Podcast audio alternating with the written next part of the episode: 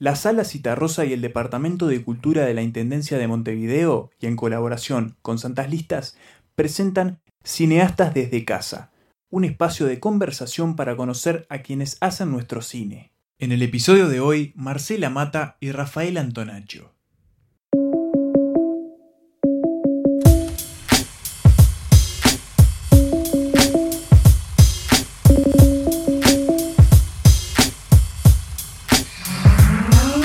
Marcela es escritora, productora y directora. Trabajó como productora del canal TV Ciudad por más de 10 años y en 2016 estrenó su primera película, Los Modernos, escrita y dirigida junto a Mauro Sarcer. En 2015 publicó Muñeca, su primer libro de poesía. Rafael es director y guionista. Trabaja usualmente con su hermano Bernardo y ambos son creadores de la casa productora Psycho Films. Entre sus trabajos más destacados se encuentra el videoclip de la canción Revolveres y Rosas de la banda Socio y En el Pozo, ópera prima que estrenaron en 2019. Los dejamos con Marcela, Rafael y una conversación sobre sus primeras películas, sus nuevos proyectos y las influencias cinematográficas de sus respectivas carreras. Hola. Marce, ¿cómo andás? ¿Qué haces? ¿Todo bien? Bien, ¿y vos? ¿Todo tranqui? Todo tranqui, Todo bien. aquí, en casa. Está muy bien, yo también la misma. Acá en casa, tranquilazo. Como creo que, creo que nunca habíamos hablado nosotros, ¿no? No- Nos cruzamos una vez, un par de veces en Ventana Sur. pero- sí, increíblemente, nos cruzamos en Buenos Aires, ¿no? Totalmente, sí. Eh, un poco extraño, pero bueno, sí. No, no habíamos charlado, habíamos creo que compartido una cena ahí de grupal en, en, en Buenos Aires. eh, después Ahí va, en Ventana Sur mismo. Ahí, Ahí va. va, sí, sí, sí, sí. Bueno, te, mirá, te tengo que confesar que hace, hace bien poquito que vi Los Modernos. Este, recién. Me gustó mucho, así que Bueno, felicitaciones. muchas gracias. muchas Este, gracias. hablé también con, con Germán, con Germán Luongo, el, el foto, ¿El también le mandé saludos, pues me encantó el laburo que, que hicieron ahí, como que está como siempre bien contada, como siempre bien puesta la cámara, me, me gustó, me gustó mucho. Eh, bueno, genial. Yo vi, yo vi el- en el pozo, lo vi ahora en la cuarentena. Pero, yo, pero yo tengo más disculpas que vos porque es más nueva, ¿no? ¿Cuándo estrenaron? Claro, totalmente, sí, sí, sí. ¿Cuándo Sí, estrenaron? es- nosotros este, tuvimos un estreno fines del 2018 en un festival en, en- en- Claro. en Suiza y, y después el, el estreno comercial fue el, el año pasado, acá en, marzo. Claro. En realidad estrenamos primero en el Festival de Punta del Este en febrero del 2019 y en marzo en cines. Hicimos todo un recorrido ahí de festivales en, en el 2019. Y bueno, la peli todavía sigue girando, digamos. Iba a tener otros festivales este año que, bueno, se fueron postergando por, por todo lo del COVID. Sí, claro. Y la tiene un agente de ventas internacional ahora que, que, bueno, ahí la está moviendo. O sea, como que nosotros la, la seguimos moviendo en Uruguay, pero eh, afuera ya la, la mueve este tipo. Está bien. Ustedes, está bien. el, el- eh, los modernos, la, la, la tienen liberada en, en Vimeo, ¿no? ¿Cu- ¿Cuándo fue que la liberaron? Ahora en la, con la cuarentena, o sea, nosotros, fíjate que eh, se estrenó en el 2016. O sea que a fines Ya de hace 2016 ya teníamos tres años eh, la película andando y, y bueno, y también eh, viajó mucho, más de 26, entre eh, 27 y 28 creo que fueron entre festivales y muestras y por todo el mundo. Y, y acá se había, acá en, en- en Uruguay también se había este, movido bastante en, en- en gira, en circuitos, en circuitos alternativos y eh, exhibiciones este, puntuales y eso, más allá de las semanas que, estuvo en cartel en, el momento de estreno, ¿no? Eh, pero entonces era ya como el momento ese donde ta, justo pintó de que, de que pasó esto de, estar en cuarentena y, y se pasó por TV Ciudad, que era como la ventana que estaba este, prevista por, por el apoyo de Montevideo Socio Audiovisual. Y una vez que se pasaba por TV Ciudad, ya, está- ya digamos que en el, en el ámbito local ya era nuestra para hacer lo que quisiéramos, digamos. Y ta, decidimos ponerla y realmente fue buenísimo porque creo que en un par de semanas hicimos 6.000 espectadores, 6.000 vis- visualizaciones, ¿no? Queremos creer que en, en cada, Sí, sí, sí. en cada visualización había más de una persona, entonces eh, se sumó una gran cantidad de público a, a lo que ya venía este, cosechando la, la película en estos años. Así que está, está libre, está, en- está en Vimeo, ponés los modernos, cualquiera la puede ver. Buenísimo. Y ahora con, con el proyecto nuevo, ¿cómo, cómo viene? ¿Ya, ya montaron todo? ¿Ya Mira, estamos, sí, ya, ya, ya está, ya está editada. Lo, estamos en este momento en, en, medio de, de, la postproducción este, final, digamos. Eh, obviamente que el montaje siempre, después de que está todo hecho, puede variar, ¿no? Pero estamos en este momento con, con la música que, que, la está haciendo este Carlos Villavicencio en, en Buenos Aires. Eh, toda la coordinación de, de, de musicalización y, y, sonido y post de sonido la está haciendo Fede Moreira en, en, en La Mayor. Ahí va, un eh, fenómeno, Fede. Nosotros laburamos con Fede también. Sí, sí, sí, sí, sí, Ahí va. Okay. Este, sí, sí, yo escucho mucho de, del, del proyecto de ustedes por, por, por Fede. eh, viajaron también, ¿no? Así, sí, sí, viajamos juntos a Siche con, con, Fede, con sí, Fede. también. Sí, sí, sí, ahí va. Sí, sí, que le fue bárbaro. Sí, estaba, estaba muy contento. Y bueno, estamos así con eso con, y después con la parte visual, que bueno, que la película este, que Muerto con Gloria tiene toda una parte de, efectos especiales.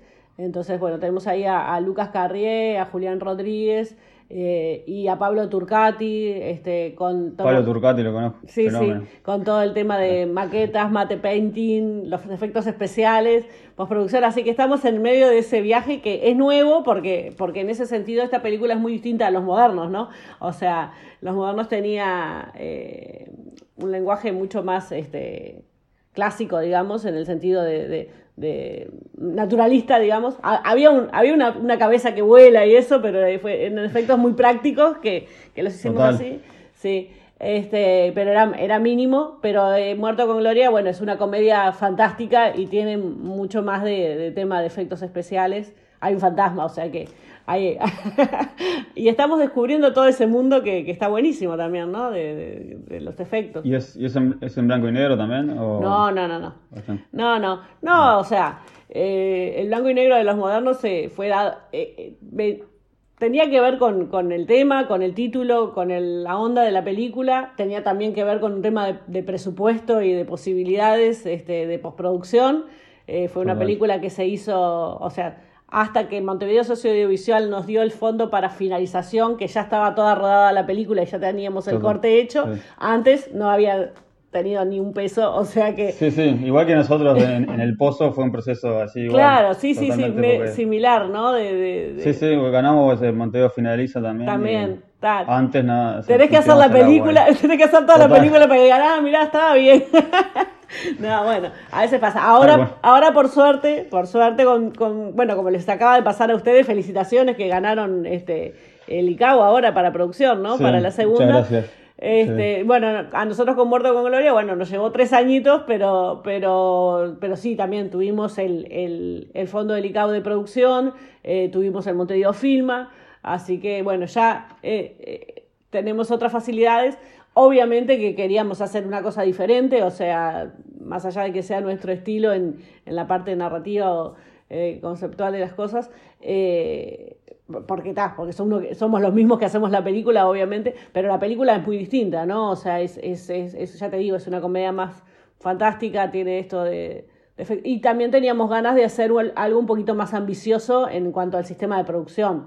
Eh, claro, en cuanto sí. a la, la cámara, la iluminación, todo un equipo más, más, este, más importante en ese sentido, porque bueno, porque la historia también lo requería, ¿no? O sea, está bueno y acompañar un poco la, la historia. También es, también es cierto que el sistema de producción, así como el de los modernos, como en el, en el pozo, es algo que puedes hacer de repente una vez, no es algo que... No es algo que puedes repetir. Claro, no. es una bala que tenés un tiro y, claro, no, no, es como que puedes hacer todas las películas en ese formato, ¿no? Está, bu está buenísimo porque, porque es algo que, que te posibilita después hacer lo otro, ¿no? O sea... Claro, totalmente. Eh, no, yo creo que lo que siempre digo es que no puedes estar esperando autorización para hacer lo que tenés ganas de hacer. Y ojo, yo qué sé, eh, siempre está la posibilidad de que no te salga. A nosotros los modernos eh, nos abrió puertas para poder después hacer Muerto con Gloria. Pero pasó tiempo. Nosotros eh, rodamos y en el 2015, estrenamos en el 2016 y recién pudimos rodar de vuelta tres años en el 2019. Y, y ustedes, por ejemplo, que, que, sacaron ICAO, ¿para cuándo tenían planificado el rodaje? No, nosotros en realidad... Este eh, a diferencia de En el Pozo, es una peli que, que tiene muchas locaciones y, y, personajes, y a su vez es una peli de época. entonces no, era inviable filmarla en el mismo esquema de producción en el pozo, entonces no, teníamos planificado un rodaje hasta que no empezara a suceder el tema de los fondos. Perfecto. Y bueno, por suerte se dio lo delicado producción, y igual estamos todavía esperando, haciendo el camino de, financiación, digamos. Claro. Este, y no, yo creo que con suerte podríamos estar filmando en el 2022. Ah, ok.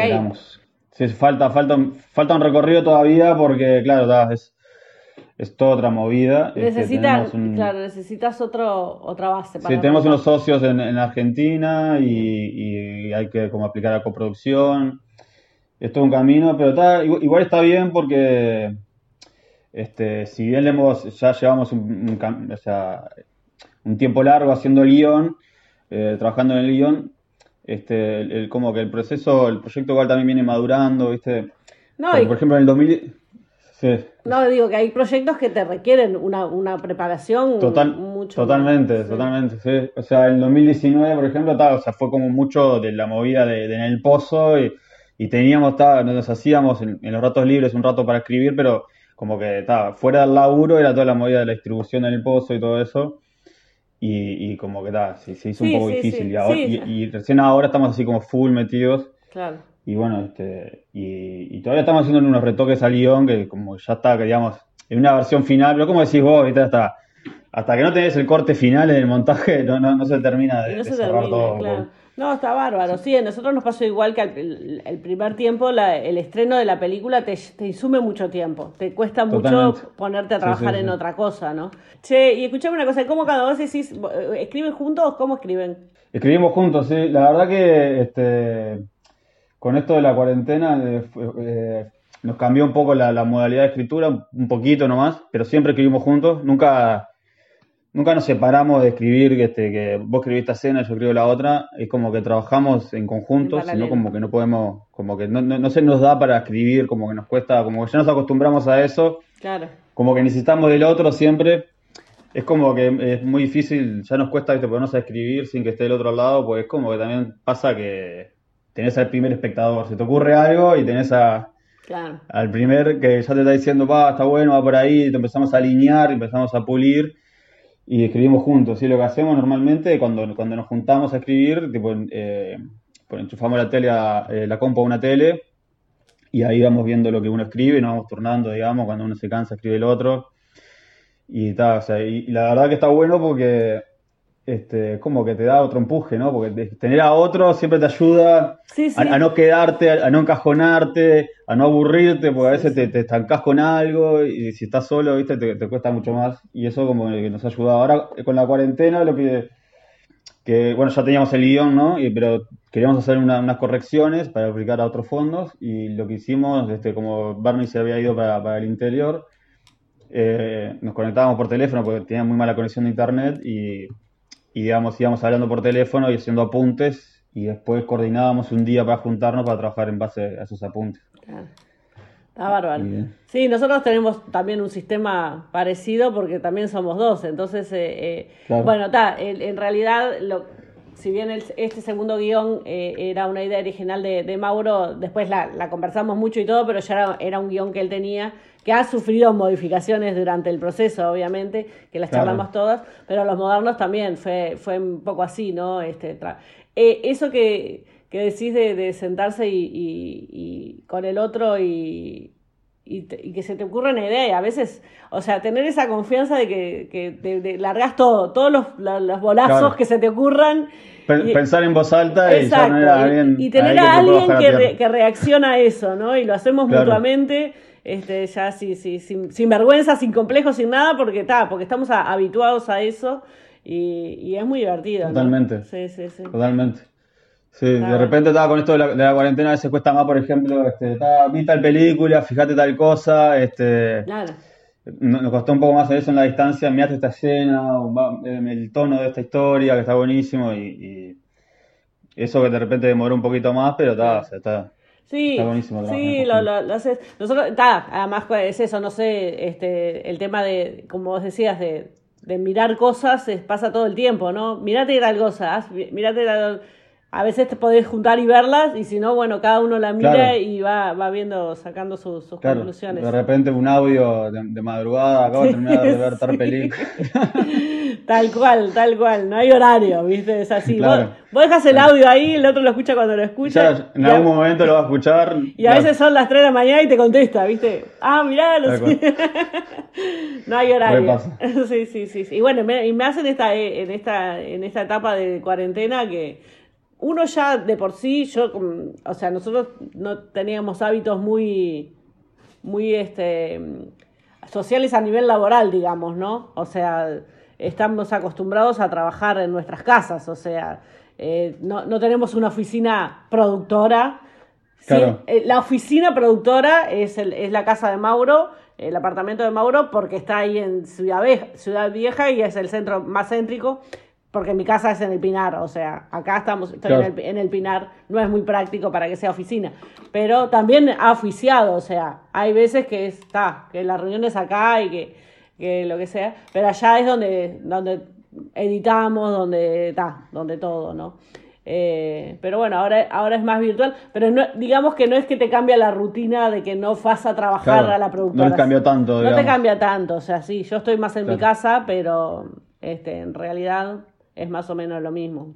Claro. Bueno, sí, yo también, este, yo básicamente trabajo en, publicidad, en rodaje de publicidad y bueno, con todo lo de la cuarentena me, Se cortó me, todo. me quedé bastante más tiempo en casa de lo habitual y bueno, aproveché sí para ver de todo un poco.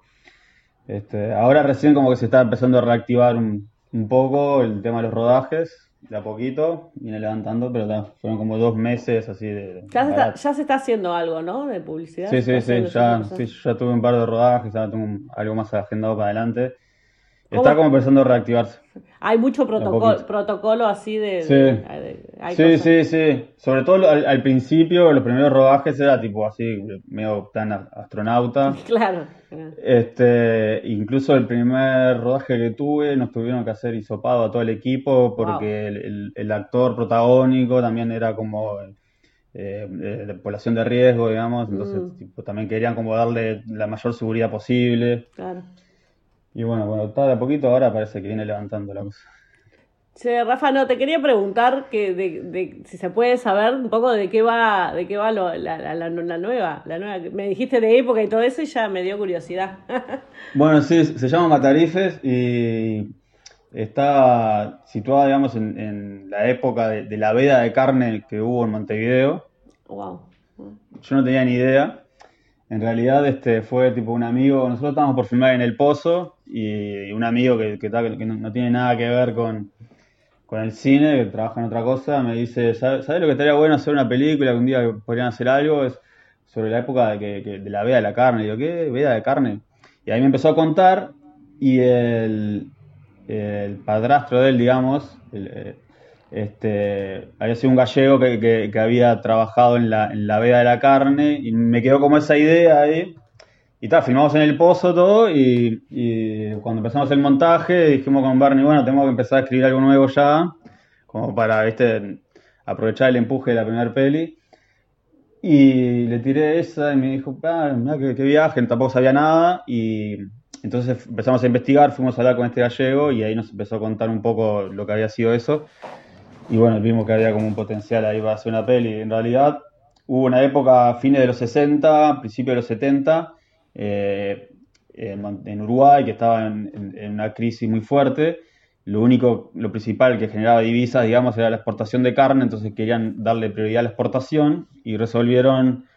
También tuvo un, tuvo un, hubo todo un tema de, de frigoríficos, un montón de quilombos, pero lo principal fue eso, priorizar la exportación y para priorizar la exportación, regularizaron el, mercado de carne en Montevideo, prohibieron el consumo de carne en Montevideo, que era, digamos, lo, más fácil de controlar, porque en el interior no, lo podían controlar, igual Montevideo vivía y vive la, la mitad del país, entonces... Este, Bajaban el consumo. Claro. Y entonces ahí lo que, lo que pasó, digamos, viste que los uruguayos somos re carnívoros, este, antes mucho más, ahora, digamos, hay un poco más de variedad, pero este, y bueno, lo que generó fue un mercado negro de carne muy fuerte y, contrabando de carne y, un montón de viajes. O sea, lo, más común era que gente viajar al interior, que eso es lo que escuchábamos un montón.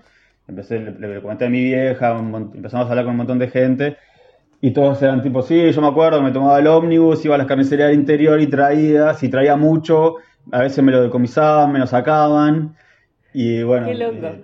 Eh, es, como, es como, es una, una onda la ley seca, pero de carne. Claro, en Uruguay, ley seca, la ley seca en, Uruguay es de carne, está buenísimo. Tal cual. Y, da, y, va, y va de eso. Incluso este ya este, eh, tuvimos en, en, este camino de desarrollo que ha hecho el proyecto, ganamos un fondo para filmar un teaser y eso también nos permitió este, como eh, trabajar con, con, animales y con todo este universo y como que esta fue, fue un gran avance. Ya tienen, este, hicieron el teaser. Hicimos el teaser, sí. Sí, sí, hicimos el teaser. Qué bien. Este, y, todo el tema de la época con autos y, bueno, estamos en eso. Y, y, cuando decías vos hace un rato que, que, que, veías cosas relacionadas, ¿qué, qué, viste relacionado? O sea, ¿qué, qué cosas ves? ¿Esto, ¿Es de género así como este en el pozo o...? Bueno, yo en realidad soy muy abierto como para ver películas, veo todo, pero igual me gusta principalmente el cine de género, sí. Pero cuando le digo a Bernie, por ejemplo, que veo cosas, son cosas que tienen que ver con la película y cosas que no. Por ejemplo, eh, por decir algo que, o sea, eh, vi una peli que era una peli húngara llamada White God, de Dios Blanco, que es sobre una chica que tiene un perro y, el padre lo abandona al perro, lo obliga a abandonarlo, y entonces todos los perros como que se sublevan y hay como una revolución de perros, es un viaje la película. Wow. Pero que está, que, está buena en, un montón de sentidos, pero por ejemplo le mandé un audio a Bernie y dice, está, vos Bernie, mira, este, me, me, pasó con esta peli que como que el montaje cuenta demasiado los perros, ¿viste? El acting de los perros. Nosotros no, tenemos vacas que actúen tanto, o sea, no, no, no, no es necesario que hagamos todo ese proceso porque las vacas no, es otro plan, pero como decirle vos, ojo con esto de contar todo a través del montaje porque se renota, ¿viste? Es como que... Como que estaba un plano de un perro y otro plano de otra persona y que como que te tratan de engañar. A veces funciona, a veces no. Pero cosas así, o de repente... Eh, está, está bueno por no, está bueno lo que estás diciendo porque, porque viste que generalmente este, te preguntan, ay, las influencias y todo eso, pero a veces yo pienso que, o sea, todo, todo es influencia, si no te vas a poner a pensar, todo es porque te, te, influencia para lo que querés hacer y te influencia, como recién me acabas de contar, para lo que no querés hacer. Exacto. ojo, no vayamos a cometer este, claro, este, este error. Claro, ojo, claro, no, todo es válido con el montaje, ¿viste? A veces es como que el montaje está prohibido, me parece. Igual no, no, no, necesitamos llegar a ese extremo de que los animales... Eh, o sea, aparecen las vacas, sí, pero no, no, no tienen una influencia, digamos, como en, esta película que estaba contando, pero son cosas como para tener en cuenta. Después otra que había visto, que es a, Chiambra, que es una peli italiana, que también como que tenía mm, varios códigos, porque nosotros estaba, viste, yo te conté esto y me dijiste enseguida, ley seca. Y nosotros siempre como que fuimos, claro, como un código de película, que es? Porque nosotros, un código de película de mafia, porque en realidad nosotros nos centramos hay una cantidad de películas además claro. y hay como y, está como centrado en un gallego y una comunidad de gallegos porque también estuvimos viendo que en, esa época eh, muchas de las carnicerías de Montevideo principalmente de, algunos barrios como Positos y alrededores eran dueños los dueños eran gallegos que habían rajado de la posguerra de España y a base de mucho sacrificio habían puesto una carnicería y cuando empezaron a prosperar se les planta esto de la veda de la carne, entonces como que había en el mercado negro también mucho gallego, entonces como que tiene algo como eso del código de mafia, digamos, pero también nos dimos cuenta también de que no podemos llevar a ese código acá, ¿viste? tal cual, ¿entendés? es que uno, uno, va, uno va tomando los elementos. A veces, a veces la película no tiene nada que ver también con lo que, con lo que vos estás haciendo, pero te, te, te dispara algo, ¿no? Exacto. O, tenés un instinto de que tenés que ver películas en tal onda porque es lo que es, es el, el aspecto de tu película que en este momento este, te, está, te está sugiriendo, ¿no? O te está faltando inspiración o lo que sea, ¿no? Exacto. Exacto. Sí, sí, sí. Che, ¿qué te iba a decir? Y bueno, eh, eh, porque en El Pozo también fue como, como una película que, de, un, de un estilo nuevo, digamos, por decirlo de buena forma, dentro de lo que es el cine uruguayo, ¿no? No estoy hablando del, cine mundial, que también nos pasó un poco a nosotros con los modernos que te dicen, ay, qué raro, no parece uruguayo. Esa, esa cosa que te dicen de que algo de lo que haces no parece uruguayo porque eh, hay como pero, un, pero, a la vez es como, es como re uruguaya, entonces es como que... Claro, es que es tal cual, o sea, y, vos la mirás y decís, más uruguaya imposible, porque la, la uruguayés, este eh, si se parece a nosotros es uruguayo, ¿no? Y es así. Tal cual, eh, es como que no se puede, o sea, no puedes salir de eso, es como que hay, gente que dice, no, que no hay un cine uruguayo, no hay un cine francés. Está cierto que a veces no hay, cine, pero no, pero hay, digo, como que te sentís como, que te sentís un poco más como cuando ves una película de acá, como que te estás mirando de alguna manera, ¿no? Porque hay un montón de cosas que encontrás y te identificás. bueno, pasó, en El Pozo, por ejemplo, que estrenamos en, Corea, en un festival en Corea, que está obviamente nada que ver, una cultura que, tiene muchas similitudes con nosotros, pero a la vez es, re diferente. Pero nos decía el público, vos, yo conozco a gente, tuve amigos como, como el personaje del Tola, ¿viste? tengo gente, me, siento identificado, ¿entendés? bueno, nosotros Claro, eso está además. Eh, eh, vos pensás en un momento que estás haciendo algo tan, tan íntimo, tan de un pequeño lugarcito, lo que sea, o incluso de una idiosincrasia. A nosotros nos pasó con los modernos que decíamos, está, es como. Podrías hasta calificarse de super snob de cierto mini grupo sociocultural de Montevideo. Y, y de repente es eso, sí, vas a. Vas a no sé, vas a Biarritz o vas a República Dominicana, que es otro planeta, es, o sea, en realidad nos parecemos más a Biarritz que a, República Dominicana, y, y, hay, y siempre hay gente que te dice, vos, es, es tal cual, es la historia de mi vida, te dicen. porque claro, porque los conflictos son los mismos. Obviamente, cada lugar tiene sus características de la idiosincrasia y eso, pero lo que le pasa a las personas por dentro y... Eh, tal cual. los dramas y los, los complejos y las todo, ¿no? Este, las inquietudes, este, hay, hay alguien en otra parte, en el otro extremo del mundo, en una cultura totalmente diferente que le está pasando lo mismo. Y e, esa universalidad que tiene el cine me parece que es, maravillosa. Bueno, y mismo dentro del Uruguay, ¿no? Yo qué sé, nosotros la película la pasamos por todo el interior, la pasamos en, en, una función especial que hizo la Intendencia en el barrio municipal en Casaballe, y la gente, este, con el tema de de asumir la, los compromisos, la paternidad y todo eso, chiquilines de veinte y pocos años que te decían, vos, me pasa igual, sí, yo no me dedico a, al arte o a tal el trabajo y la familia para el proyecto personal, lidiar con todo eso en una balanza. Este, sí, sí, sí, y, eso es gratificante porque vos decís, bueno, qué bueno, ¿no? Rompe barreras generacionales también, ¿no? Porque te viene un veterano o una veterana de setenta y pico de años y te dice, en mi época era igual, no sé, no se contaba, no se decía. Claro, no se decía tanto. Pero... No se, se hacía todo por atrás, pero pasaban las cosas. Es, muy divertido, eso está, eh, está bueno, está bueno.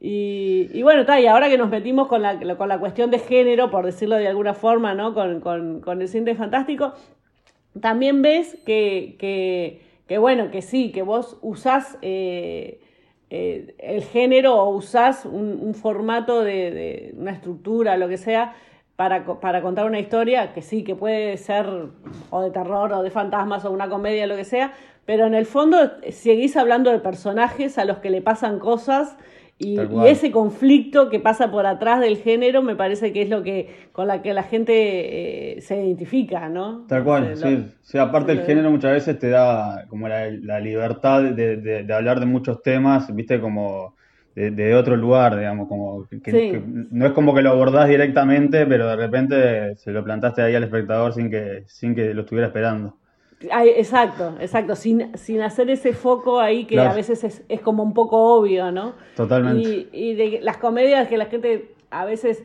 este, o, el cine mismo, el cine de terror y eso, ¿no? Eh, obviamente hay, hay, mucha variedad, pero eh, la comedia en general, que, que, se supone que es algo liviano o lo que sea, eh, la comedia puede tratar asuntos, de hecho hay tremendas comedias que, tratan de asuntos súper trascendentes e importantes, eh, como disimuladamente porque te estás riendo, pero la vida es un poco así, ¿no? Las cosas te pasan y te pasa algo terrible y a los cinco minutos te estás riendo porque, porque algo, te lo tenés que tomar con humor también, ¿no? Tal cual. Eh, es muy divertido en ese sentido.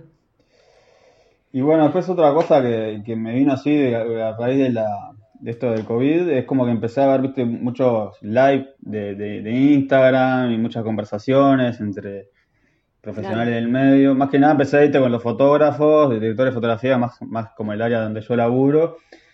Eh, un- eh, después vi otro día este, uno de, eh, eran directoras de cine de género Mira, que había, yo conocía una que era la de, de la película se llama una peli australiana se llama The Babadook, que estuvo en Netflix un tiempo, sí. y pero las otras como que no, no registraba mucho, y llama, una que se llama Lily Am- Amirpur, que tiene una peli de Netflix también, después descubrí que había visto esa peli en Netflix, viste, como Ah. empezás a investigar y, sí, sí, sí.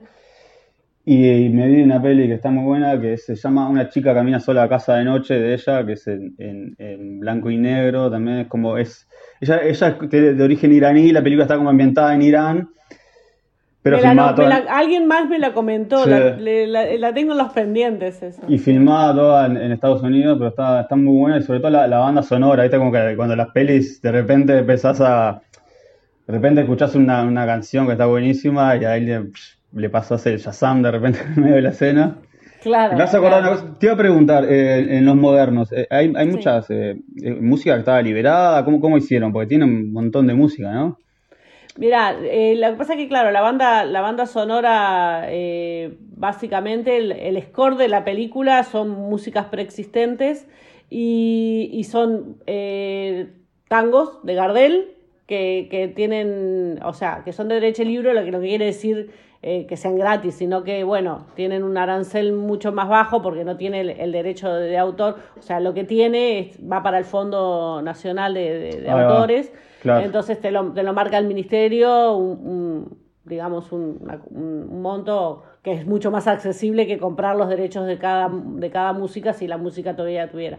Por eso lo de los tangos que estaban ya liberados de Gardel y eh, después eh, la- los había algún bolero, alguna cosa se compró, poco, de, de, mm, bueno, sí, eh, un, un tango de Raciati que está hecho bolero en la canción, en, en la película digo, este, eh, se pagó derecho de autor y eso. Y, y después la, la música digética, la que suena en los lugares, la, las que suenan en los boliches y eso, eh, la, compuso Francisco Fatoruso. Este, Claro. fue, era todo compuesto para la película, pero Para era más que ya-. Sí, sí, sí. Este, y eso estuvo, estuvo genial porque cuando tuvimos la primera función de prueba en, en el movie, que fue nuestro distribuidor, hicimos una fun- función para ellos, este, y, y viene este, uno de los gerentes ahí y dice, ay, ¿cómo consiguieron Daft Punk? Me dice, le digo, no, no es Daft Punk, es Francisco Fatoruso. Este, po- y no- y no- o sea, porque, eh, porque Francisco pues, tiene la capacidad de componer este, desde una onda Daft Punk hasta eh, una bossa nova o lo que sea, y él es como medio, es tan internacional que ha vivido en todas partes del mundo que, que le pedís algo onda tal, y fue, la verdad que esa música, esas músicas de Francisco están buenísimas, hay algunas canciones incluso que, que compusieron y que canta Camila Zapín. Y bueno, después está Gardel, que que, ta, que Gardel es lo más grande que hay. Eh, y Total. hay, hay Y- unos y la de canción de los Gardel. hay- créditos hay- la, la- ¿Cómo? la hicieron, la canción de los créditos la, la hicieron para, para La, canción de los créditos, la canción de los créditos tiene una historia muy, muy graciosa que es que este, este muchacho, mm, ay, se me fue, Diego Rosberg, de, que era el ex cantante de Cuatro Pesos, en ese Cuatro momento Pesos. todavía estaba en Cuatro Pesos de propina, eh, trabajaba, eh, eh, daba clases en el TUMP, en el taller de música popular, que ahí también tiene el taller este, Valeria Piris, que es nuestra vestuarista, su taller de arte, en, en, en la misma sede del TUMP. Y ella le contaba que estaba en el rodaje de la película y ella le preguntaba, ¿y de qué va la película? Y ella le contaba, no, mirá, la historia es así, asá, y después venía y decía, ah, sí, ayer tuvimos rodaje y le contaba cosas así. Y Diego, sin haber visto nada de la película, sin, sin, bueno, sin hablar con nosotros, sin conocernos, porque en realidad no nos conocía, conocía a Valeria nomás, eh, un día va y le dice a Vale, ¿sabes qué? Me quedé pensando en lo que estuvimos hablando del- de, la película y eso, y, y compuse un tema. y compuse un tema. Entonces dice, mira, lo grabé así con la guitarra, eh, vos pasáselo a los directores sin compromiso, pero está. Y vos sabés que en ese momento este, estábamos en pleno rodaje, o terminando el rodaje, ni pelota, ¿no? ah, qué bueno, buenísimo, buenísimo, lo dejamos ahí, quedó por esa. Y después cuando estábamos editando, este, no me acuerdo cómo surgió, si Valeria nos preguntó algo, digo, ay, el tema ese de Diego Rojo, vamos a escucharlo. Y lo escuchamos y nos, nos pareció que, que, tan gracioso que el, que el tipo se hubiera identificado tanto con el tema de la película, con la temática de la película, que hubiera hecho una canción que además estaba re por dentro de lo que pasaba en la película. Y bueno, eh, como Francisco estaba haciendo la música, eh, hizo la producción musical junto con Diego. Lo grabaron en el estudio de Francisco, cuando, ahora está en Los Ángeles, pero en ese momento todavía vivía acá en Montevideo. Eh, y se grabó y después se tocó en vivo el día de la van premier ahí en, en, el movie. Es tremendo show musical. Y estaba Tabaré Leighton que, que cantó un, este, un par de temas de Gardel también que son de la película. Este, y fue, fue bueno, no, la música eh, para nosotros es muy importante, ¿no? Bueno, Mauro es músico también y, y ese, y ese es, es, el editor, digamos, nosotros editamos juntos, pero que el, el operador, el editor es él. Este, yo edito con la cabeza, ¿viste? El editar con las manos. Pero mm, eh, la música, eh, para mí es muy buen editor, o es el mejor editor que, con el cual yo he trabajado, porque es músico y tiene una cuestión de los ritmos y la música siempre en la edición de nuestra película está bien. Ya, o sea, está bien pensado para, para eso, o sea, está, eh, nos preocupamos mucho por eso. Y ahora es la, con, los, con Muerto con Gloria, que es distinta, porque como es una película así de, de género y eso necesita un score, eh, o sea, ya no, no puedes usar músicas preexistentes para generar lo que, lo que necesitas en una película que tiene miedo o suspenso o lo que sea, ¿no? Entonces, eh, la composición, eh, estábamos complicados como ver, porque no es lo mismo componer canciones que componer un score, ¿no? O sea, musicalizar la película, que teníamos algo en la cabeza que, queríamos llegar y bueno, afortunadamente y gracias a la cuarentena creo que tuvimos la fortuna de que pudimos dar con Carlos Villavicencio, tremendo compositor y, y arreglador este, argentino, este, yo qué sé, que, que, compuso y arregló los temas de Circo Beat con Fito Páez, por ejemplo. Entonces, eh, este, tuvo, y con cualquier, con muchos grosos de, de la Argentina, y él es un compositor súper, este, así, como de música culta y, tremendo. Eh, es como tener a John Williams de, de, del Río de la Plata, ¿viste? Una cosa así. este, eh, y, tal, estamos re felices, está haciendo una música impresionante para la película. Eh, nada, eh, estoy, desesperada por poder tomarme un buquebús y, y, sentarnos, los dos, ¿no? Con Mauro también, y sentarnos con el loco a, ver las músicas ahí, ¿no? Estamos, no le conocemos la cara más, más que por más que no en más vivo, que por Zoom, claro. Más, más, que por Zoom, sí, más que por contacto, pero bueno, este, por suerte, él, bueno, él estaba, dice, bueno, no tengo nada que hacer, estaremos en cuarentena, así que, este, que pudimos, este, pedirle que trabajara para nosotros y, Buenísimo. y, está, está, está genial. Tremendo aporte, entonces, gracias a, la cuarentena, esas cosas que, que pasan. Sí, sí, esas cosas sí, bueno, que vas a hacer? Tenés que buscarle el lado bueno a las situaciones y en este, en este momento creo que pasa por ahí. Bueno, parece que nos tenemos que ir despidiendo. Un gustazo, Marce, la verdad. y bueno, cuando pase todo esto, nos tomamos una. Por favor, viste que es eso, la, rutina que más cambió eh, para mí es la que viene después del, trabajo, la de, Totalmente, tomarse uno con los colegas y los, y los amigos este, en, la vuelta. Tal cual. Pero bueno, ya volverá. Ya volverá, totalmente. Un beso grande. Rafa. Igualmente. Beso grande. Chao, chao. Los Modernos, de Marcela Mata y Mauro Sarcer, se puede ver en Vimeo. Gracias por acompañarnos en Cineastas desde casa.